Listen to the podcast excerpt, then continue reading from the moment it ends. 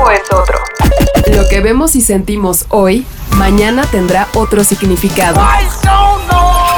La vida tiene una nueva velocidad. Tutti Frutti Sopitas.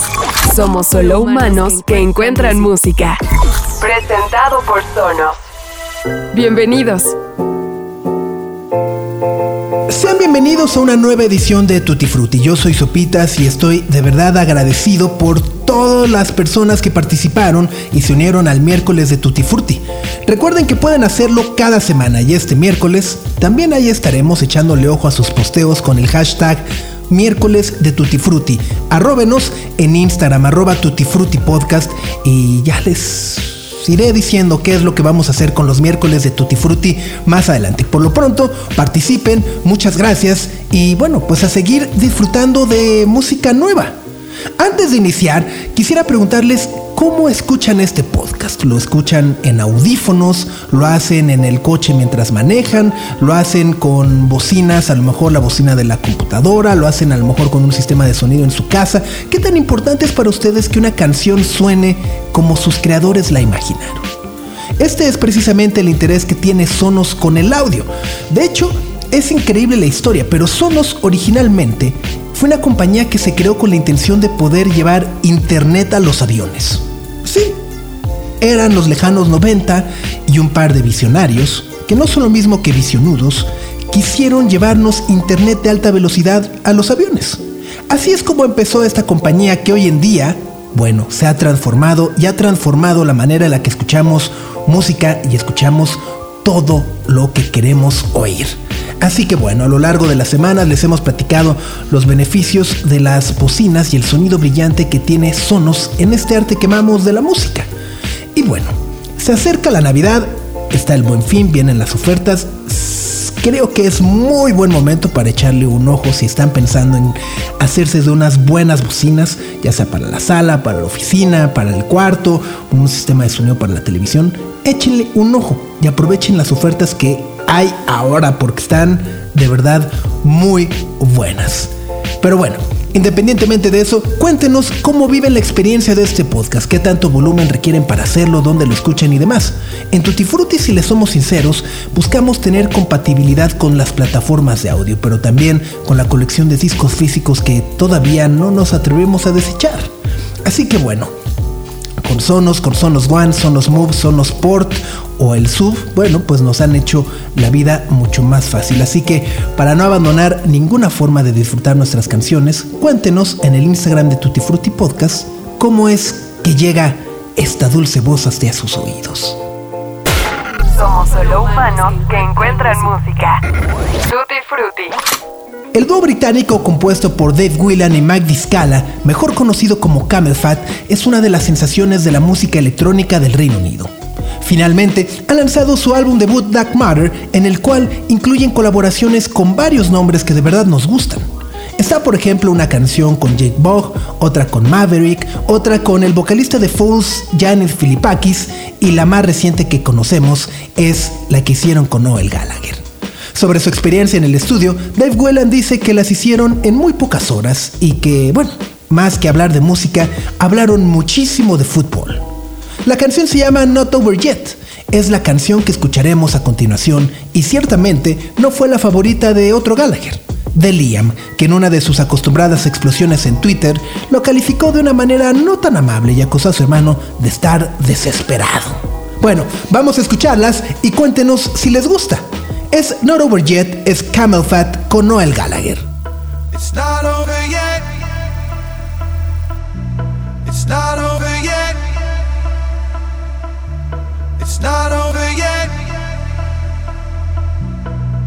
Can you see the ancient lights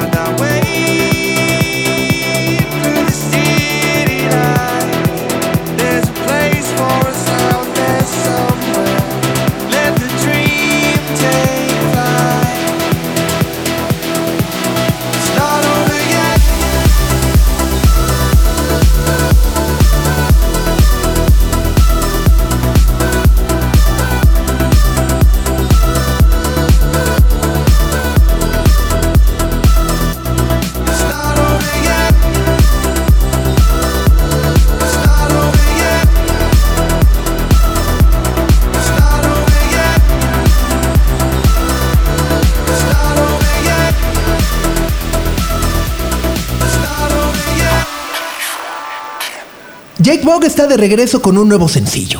Han pasado ya 8 años, 8 desde que lo conocimos en el 2012 y desde entonces su carrera ha ido en constante ascenso y transformación.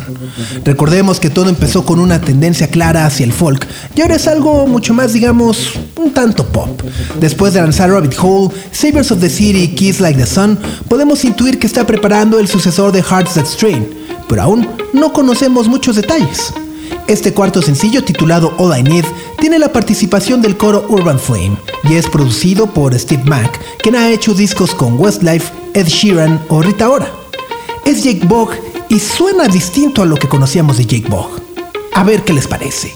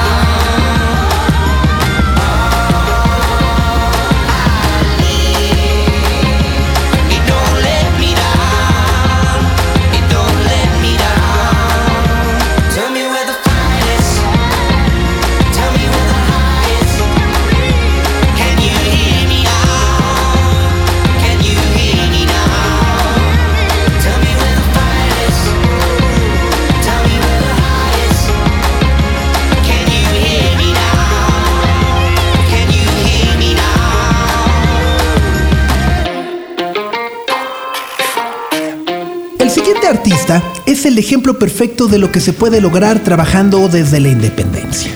J.W. Francis trabaja como asistente de un ganador del premio Nobel y además es guía turística de Nueva York. La música, bueno, pues siendo honestos no le da para vivir, pero es capaz de tocar en vivo y de llevar sus canciones de baja fidelidad a todas partes donde puede. Sobre todo, o mejor dicho, en donde se la solicita. Su música, como él mismo afirma, busca inmortalizar un momento en el tiempo y nos pregunta si alguna vez hemos intentado detenerlo. Es como atrapar un insecto en un frasco de vidrio. Quizás si un día nos damos una vuelta por Nueva York, J.W. Francis podría ser nuestra guía turística.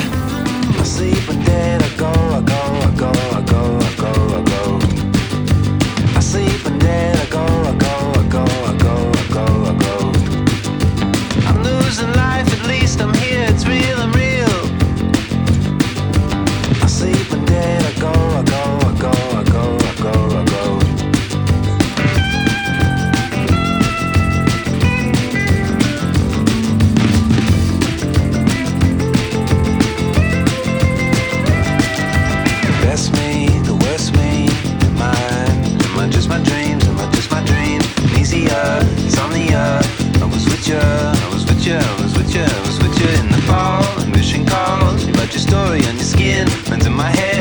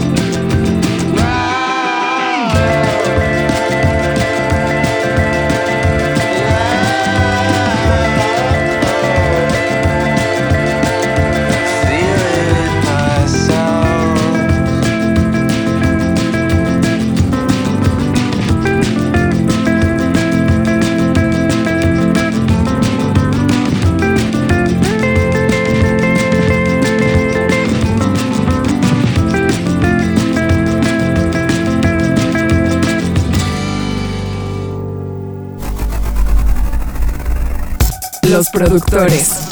Sin productores no hay música. La administración del silencio como forma de arte. El estudio como instrumento. ¿Qué sucede en ese mar de botones que llamamos consola? Honor a quien honor merece. Los, productores. Presentado por Sonos. Llegó el momento de hablar de uno de los personajes que forjaron la estética y sonido de al menos la primera mitad de los años 60. Phil Spector. Arquitecto, quizá junto a Bertie Gordy, de los grupos femeninos de pop tal y como los conocemos hoy en día. Take a good look at it. Look at it now. Sin los cuales, la verdad, no podríamos entender la existencia de las Bangles, Destiny's Child, TLC, Salt and Pepper, las Spice Girls o cualquier otro que les venga a la mente. Phil Spector fue el primer productor que una vez que escribía y grababa sus canciones, no se detenía ahí. Siempre buscó embellecerlas a niveles francamente obsesivos, con capas, capas, capas y más capas de instrumentos que desde luego eran reales, creando así lo que se conoce como la pared de sonido. Pero bueno, no nos adelantemos, vamos a llegar ahí.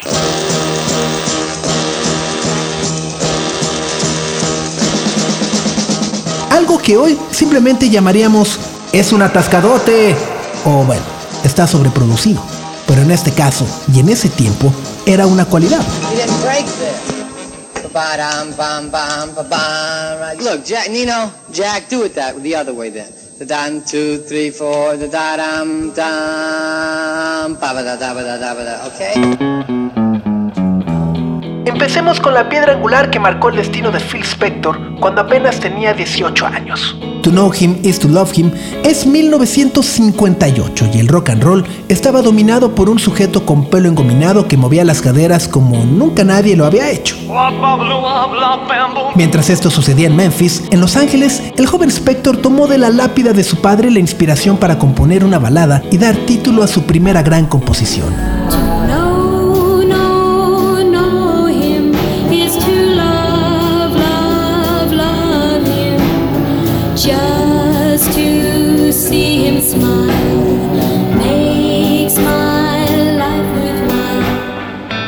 Know Him is to Love Him. Fue grabada por su primer grupo, llamados los Teddy Bears, y se convirtió rápidamente en un éxito que le dio la confianza suficiente para saber qué era lo que debía hacer a partir de entonces. Se mudó a Nueva York y se integró al equipo de escritores y productores de Jerry Lever y Mike Stoller, los genios y mentes detrás de la música de Elvis Presley, Benny King, los Coasters, los Drifters. Y bueno, con esos maestros ya imaginarán todo lo que pudo aprender y siguió. To Know Him is to Love Him ha sido grabada por Peter and Gordon, Bobby Vinton, Dolly Parton y nada más y nada menos que hasta Los Beatles. pero ninguna versión reflejó la influencia instantánea que aquellos primeros conceptos de Spector tuvieron en varios artistas fugaces como la que hizo Nancy Sinatra en 1962. Armonías al frente, una decena de cuerdas y vocales que podrían llenar cualquier catedral. Parecían asegurar un futuro brillante para Phil Spector.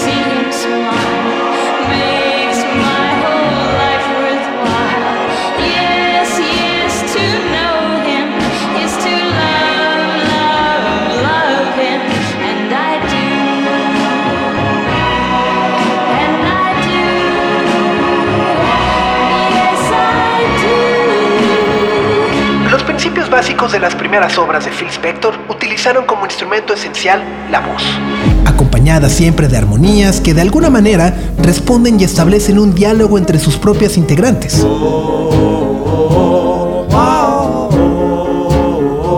El legado inmediato del doo-wop lo magnificaba, en este caso, con castañuelas, guitarras españolas y violines.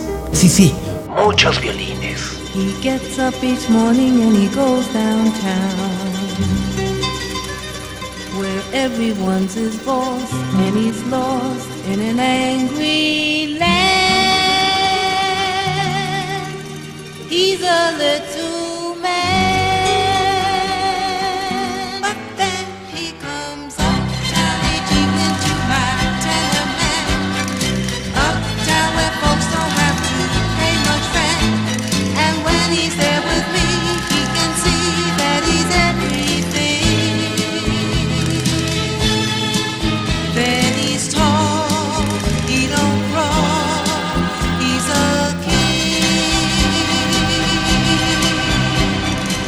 La fórmula comenzó a funcionar y al cosechar varios éxitos, formó, y al mismo tiempo, firmó artistas para crear su propio sello discográfico junto a Lester Seal. Phyllis Records se fundó en 1960 y encumbró a grupos como los Crystals, que acabamos de escuchar, al igual que Darlene Love, Bobby Sox and the Blue Jeans, The Righteous Brothers, Joe Scott, The Ailey Cats y Lenny Bruce. Pero el desarrollo de las herramientas sónicas produjeron algo que nunca había sucedido en una grabación. Con las Ronettes, un trío originario de la ciudad de Nueva York, Phil Spector contrató una enorme orquesta y la percusión que da inicio a la canción la multiplicó en cinta dos, tres y hasta cuatro veces para que tuviera esa reverberación que claramente retumba. Las castañuelas, nuevamente fuertes y al frente, garantizaban desde los primeros segundos una balada con el espíritu del rock and roll más ruidoso, pero ahora con un nuevo significado. Una pomposidad acompañada con las extraordinarias voces de Veronica Bennett, mejor conocida como Ronnie Spector, su hermana Estelle Bennett y Nidra Talley. Un puente musical que, contrario a toda la movida del naciente rock and roll en aquel momento, Spector creyó conveniente que debía ser con cuerdas en lugar de guitarras. El resultado fue una obra maestra que nos tiene cantando el coro desde los primeros 30 segundos.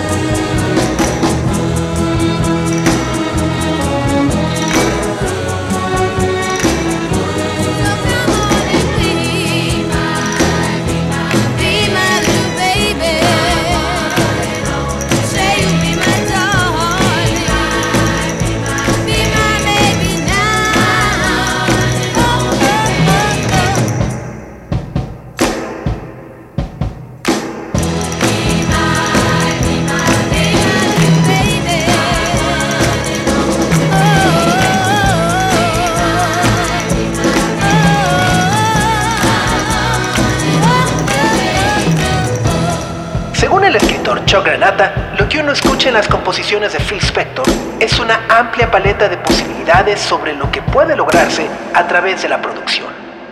Phil Spector tenía una forma única de construir el sonido con sus artistas. Este eco reverberación de base, alguien decidió acuñarlo con un término que vive al día de hoy. La pared de sonido.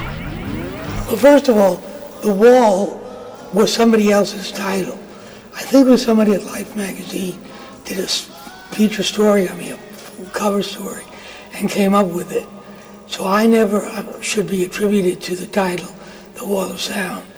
It was just a way of recording to make everything sound as if it were live and being heard on the radio as you recorded it in the studio. El término pared de sonido creo que fue la revista Life a quien se lo oí por primera vez. Para mí solo era una forma de grabación y el tratar que todo sonara como si lo estuviéramos viendo en vivo o desde la radio, pero ejecutado en un estudio. Dentro del único disco que grabaron las Ronettes, Presenting the Fabulous Ronettes featuring Veronica, fue incluido un clásico que no fue precisamente hecho famoso por Ronnie, Estelle o Nidra. Chapel of Love es una canción compuesta por Ellie Greenwich, Jeff Barry y el mismo Phil Spector, que previo a las Ronettes ya había sido grabada con Darlene Love, pero como no le convenció del todo, decidió incluirla en el álbum debut del trío. Aunque bueno, tampoco logró ser esa la versión definitiva. Con la reputación ganada por la pared de sonido, las propuestas y solicitudes para reversionar o replicar su técnica no se hicieron esperar. La influencia de Spector empezó a multiplicarse gracias a una industria discográfica que buscaba entonces repetir fórmulas de éxito. Sus antiguos maestros, Jerry Lieber y Mike Stoller, retomaron Chapel of Love y la entregaron a otro trío, ahora de Nueva Orleans, llamado las Dixie Cups.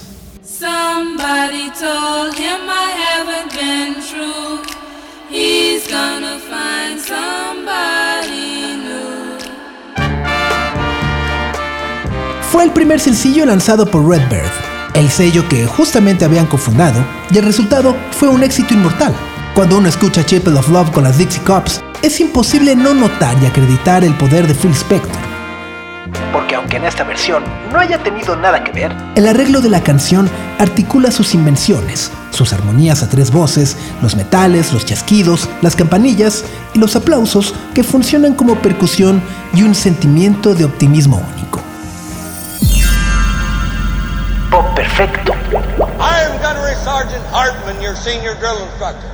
From now on, you will speak only when spoken to. And the first and last words out of your filthy sewers will be, sir. Do you maggots understand that? Sir, yes, sir. Bullshit, I can't hear you. Sound off like you got a pair. Sir, yes, sir. ¿Recuerda la escena de Full Metal Jacket de Stanley Kubrick con esto de fondo? Going to the chapel and we're gonna get married. Tet, the year of the monkey. Vietnamese Lunar New Year's Eve. Down in Dog Patch, the gooks are shooting off fireworks to celebrate.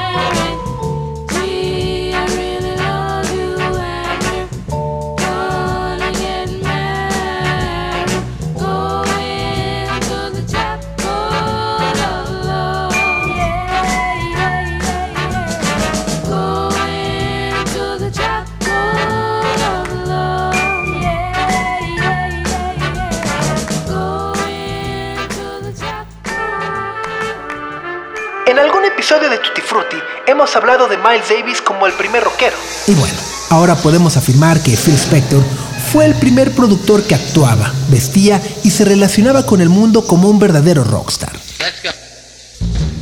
Desde sus inicios con los Teddy Bears, el interés de Spector fue el sonido que tenían los discos que escuchaba y él mismo hacía.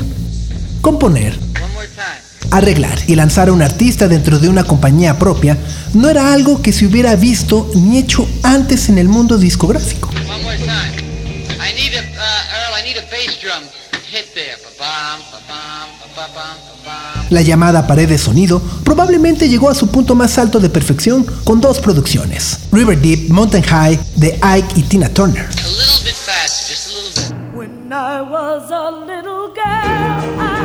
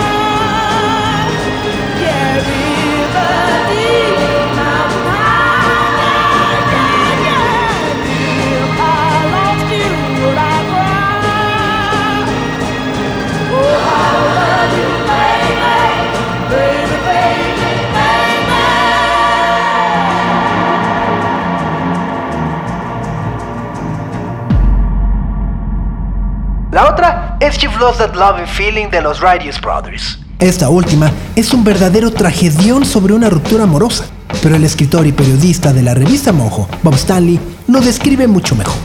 Cuando eres adolescente, las emociones son realmente intensas, y los discos de Phil Spector las encapsulan a la perfección. See that girl.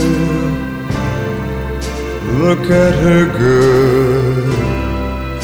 That's something you don't see every day now. Dig those eyes. Ain't they a prize? They sure can get you in a hay now. Si escuchan con atención You've Lost That Loving Feeling, notarán que suena más como si fuera el fin del mundo en lugar del rompimiento de romance. Es increíble. Phil Spector nunca usó un solo tipo de instrumentos para sus canciones. Tres baterías, tres bajos, cinco guitarras, cuatro saxofones o violines por decenas era su truco. ¿Por qué limitarse a un violín o a una guitarra? En una época donde las consolas de audio tenían cuando mucho cuatro canales, se tenía que ser altamente creativo para amplificar una intención. Si se contaba con solo cuatro pistas, eran solo cuatro oportunidades para incorporar lo más posible a ellas. He don't love you I love you. Eran decenas de músicos tocando la misma nota al mismo tiempo en obras que no eran ni de Beethoven ni de Mozart, sino más bien un disco de pop. Pero la misma intensidad con la que se manejaba en lo profesional también lo llevó a lo personal. Después de este éxito en 1965, muchos sectores de la industria, quizás celosos de su éxito, utilizaron su bien conocida arrogancia para olvidarlo y neutralizarlo. I Dig a Pygmy by Charles Hawtrey and the Deaf Aids. Phase 1, in which Doris gets her own. En 1969 produjo el penúltimo álbum de los Beatles, aunque es bien sabido y reconocido que no logró el nivel de excelencia que se requería.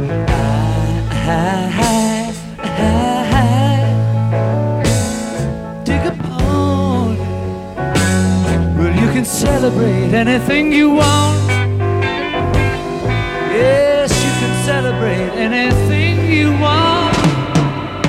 Trabajó posteriormente con John Lennon, con George Harrison, con Leonard Cohen y hasta con los Ramones. Pero su tiempo claramente había pasado. Los arranques de locura que cuentan aquellos con quienes trabajó en los 70s y en los 80, poco a poco lo fueron aislando del resto del mundo. Legendary music producer Phil Spector lives the life of a Hollywood king. But when a beautiful actress is found shot to death inside his 33 room castle, it's just the beginning of a case that unfolds over six years. I knew that Phil played with guns.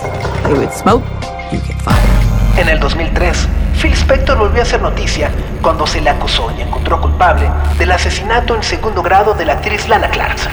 Hoy cumple una condena de 19 años a cadena perpetua y su música paradójicamente resuena con mucho más dramatismo para ilustrar lo que fue su propia vida antes de terminarla en prisión.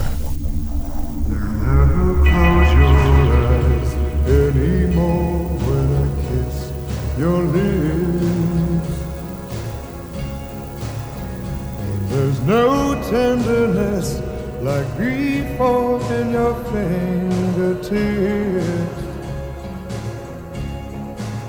You're trying hard not to show it.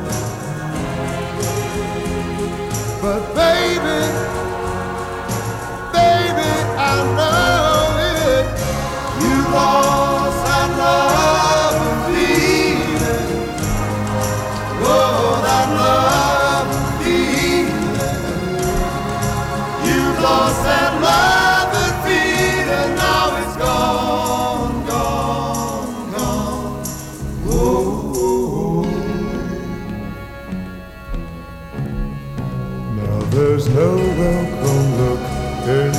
eyes when I reach for you. Girl, you're starting to criticize little things I do. It makes me just feel like crying.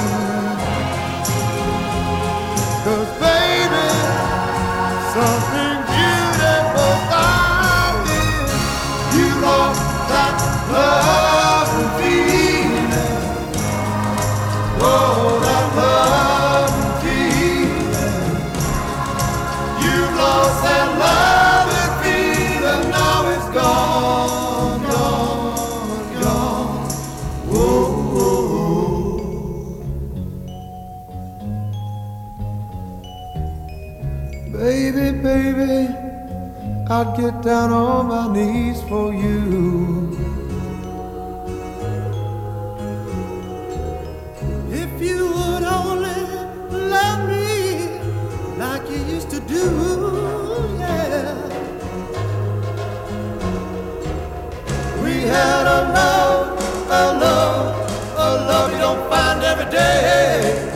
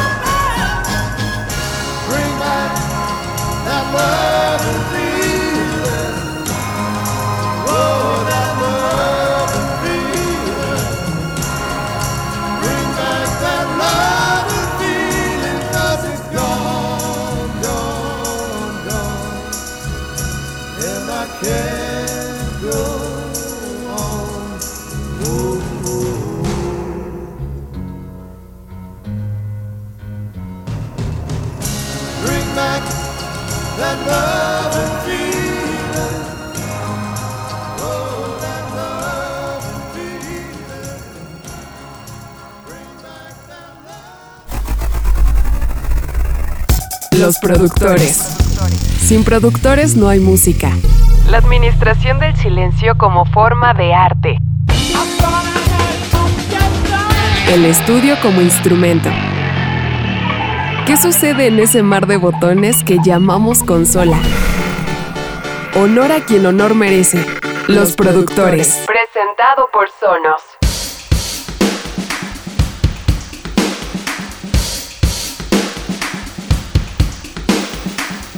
Hace unos días, los Foo Fighters convirtieron el estudio 8H del Rockefeller Plaza en una verdadera fiesta cuando presentaron su nuevo sencillo en Saturday Night Live. Shame Shame es el primer single de su décimo álbum de estudio que llevará por título Medicine at Midnight. Fue producido por Greg Kurstin, responsable del sonido en los discos de Lily Allen, de Santi Gold, Adele, Kendrick Lamar, Paul McCartney, Jimena Sariñana y hasta Belinda. No bromeamos, porque además de estrenar nuevo disco, los Foo Fighters cumplen 25 años de carrera y en Tutti Frutti próximamente les tendremos una sorpresa. Mientras tanto, escuchen Shame Shame.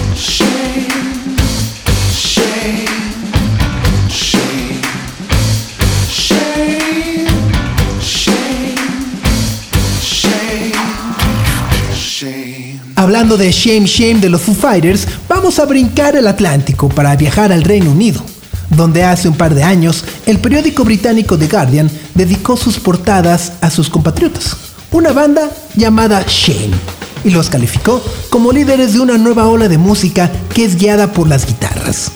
En aquel entonces hablaban de su álbum debut Song of Praise, pero en este 2020 Shane está de regreso con una canción donde Charlie Steen, su vocalista, suena más directo, más crudo y más agresivo. En sus palabras, Alphabet, el sencillo que escucharemos a continuación, es una canción con una pregunta directa para la audiencia y al mismo tiempo para ellos mismos. ¿Alguna vez estaremos satisfechos con lo que tenemos? Charlie Steen, ni nosotros tenemos respuesta para esta pregunta. Pero lo que sí sabemos es que Shane nos ofrece una canción fuerte que sabemos les gustará.